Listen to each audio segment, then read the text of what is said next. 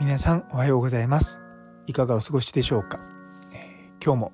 松田祐介の麻酔科的思考を聞いてくださってありがとうございます。このラジオは妊娠や出産に関わる麻酔酸化麻酔を専門とする麻酔科医私松田祐介が普段感じたり考えたりしたことを少しでも皆さんの役に立てるよう発信していく番組です。というところで、えーと、ちょっとお気づきの方もいらっしゃると思うんですけどもオープニングトークを少しだけ変えてみましたいやまだまだちょっとこう舌が慣れないっていうんですかねなんかちょっとつっかえちゃったりとかするところがあるので、まあ、まあ何回かこう喋りながら自然になっていくのかなと思っております。それで今日はですねあの今さっきなんですけれどもツイッターで荒川区の方にあるクリニックが突然閉院したっていうのが流れてきたんですよ。あの5月8日まで外来は中の休診しますっていうもののすぐ次の何ですかねこうインスタの投稿でなんか2023年5月8日をもちまして閉院いたしましたというのがポッと出てホームページアクセスしてもそれしか出てなくて全然わからないって。えっと、荒川区のですねこれ何ていう病院だ？えー、っとですね加藤産婦人科っていうところですね。でなんかもうこれ荒川区の話って荒川区のニュースでも出てるんですよね。荒川区の町屋にある加藤産婦人科医院が突然の閉院って書いてあってで元のこう記事を読んでもですね特に理由も書いてあるわけでもなくもう全くわからないんですよね。で結構あのこのクリニックの閉院ってなかなか難しい仕事なんですね。で、まあ、どう難しいかっていうとそもそも見てる患者さんを他の先生のところにこう紹介状をこう一人一人書いていかなきゃいけないわけですよ。でそれはもちろん患者さんにも、あのそこはちゃんと伝えていくしだから結構そのじゃあ明日閉院しますとか言ってそんなプチって言ってこう閉院できるもんじゃ普通はないんですよね。でしかもこの加藤産婦人科医院っていうのはお産もやってたらしいんですよね。なんで分娩予約とかをされてたりとかしてたのでいや本当にね妊婦さんも困っちゃうし結構ドタバタしちゃうんじゃないかなと思って結構心配にはなっております。まあ、荒川区だとね私が普段働いてる川越からかなり遠いので何かこう影響ってことはないとは思うんですけども結構あのー、小さなクリニックで出産しようと思って突然そういったところで埋めなくなっちゃったりとかすると、ね、困る人はたくさんいるのでいやなんか大きなニュースにならなければいいなと思っております。実はですね、まあ、まあ、私は全然そのなんだこうクリニックを閉院したことはないんですけれどもすごく仲の良かった先輩があの2個ぐらい上の先輩かな実家の実家というよりもおじいちゃんがやってたクリニックを閉院するというのをやってたんですね。で結局その閉院するのにあの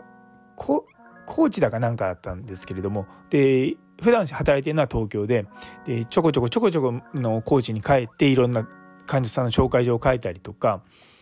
あとはその閉院の手続きとかでなんだかんだ言って多分2年ぐらいかかったっておっしゃってたんですよね。いやそんなにかかるんだって思ってていやなかなかこうビジネスを畳むっていうのは、まあ、どこも大変なんだろうなと思って聞いておりました。まあ、そんな中ですね 私は私の方でビジネスを立ち上げるっていうことをやっていくので、まあ、どうやっていくのかなとか思いながらあの今日もうちの若い先生一緒にこの共同創業してくださる先生とまあ軽く打ち合わせをしてて思ったのはとりあえずこうフレームフレームワークこう枠組みを作りましょうで中身に関してはもう走りながら作っていけばいいけれどもとりあえずその参加の一時施設って呼ばれるいわゆる参加の開業の先生。だから今回こう閉院した加藤の産婦人科医院みたいなところに僕らこう酸化麻酔を専門にする人たちがこう足を運んでいってたりとか、まあ、場合によっては Zoom とか、まあ、そういった形で、まあ、相談というかコンサルティングっていう形を始めていきたいなと思います。でもっともっとそのやる内容とかも施設によってはまあがっつりそこに僕らが足を踏み入れてその僕らのやり方をちゃんと見せてやってほしい施設もあればそうじゃなくてただ単に今やってることにちょっとこういうことがあってなんかこれうまくできないかなとかそういうのを相談に乗ったりとかあとはまあこういった、まあ、僕は結構研究もするので、まあ、研究とは言わないんですけどやっぱり患者さんを納得させるためにこういかに数字をまあ見せるかっていうこともすごく大事だと思うんで、まあ、そういったところ、まあ、僕は比較的得意なので、まあ、そういったところ相談乗ろうかなと思っております。まあ、まだモヤモヤしてるというのもあってですね、まあ、ぶっちゃけた話、まあ、僕と月1回こう1時間 Zoom で話せるだけのコンサルトからまあすごく幅広くやっていければなとは思ってます。でその中でこう実はあの無痛分娩に関していい無痛クラブっていうコミュニティがあるんですよ。あの私の知ってる先生がやってるコミュニティなんですけど、まあ、そういったコミュニティみたいなものを広げていくのもすごくいいのかなと思ってうんやろうかなと思ったんですけれどもまあいろいろとみんなでミーティングをしてると、まあ、とりあえずそこじゃないんじゃないかって言って、まあ、いきなりこうそういったコミュニティを作った方がいいと思った時に作ればいいものであって、まあ、最初から作らなくてもいいのかなって思ったりとかだからやっぱりこう僕はいろんなコミュニティに入っていて思うのが医者だけとか医療者だけのコミュニティって結構つまんなくなるって言い方変なんですけどもなんか多様性がなくなっちゃうんですよね。なのでやっぱりこういろんな職種の人たちがこう共通の目的で入ってくるってなると目的は医療じゃないんじゃないかなってちょっと思うんですよね。いやなかなかその辺りも難しくてまあ医者と患者っていう関係性を保ちつつコミュニティを形成していくっていうのもまあ一つの方法なのかもしれないしいやはや今後なんか多分こ、まあ、コミュニティっていう言葉がどう広がるかわからないんですけどもある意味ファンクラブとかもコミュニティじゃないですか。でやっぱそういうものがこれからどんどん増えてくると思うんですよ。チャット GPT とかあの、ね、技術っていうのはどんどんどんどん進歩していって質の高いものっていうのは増えてくるわけですよ。そうなってくると僕らはじゃあ何を基準にそのものを買うのかってなってくるともう品質クオリティだけじゃないんですよね。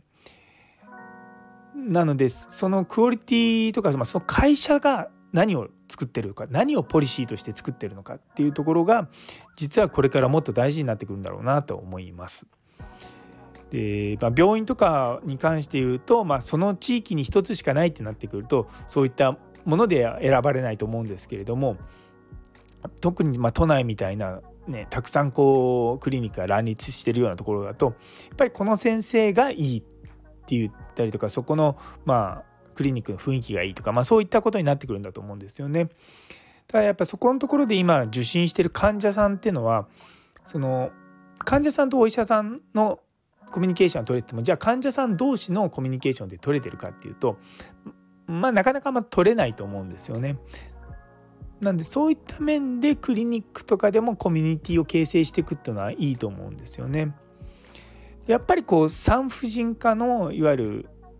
一時施設っていうのは結構どこも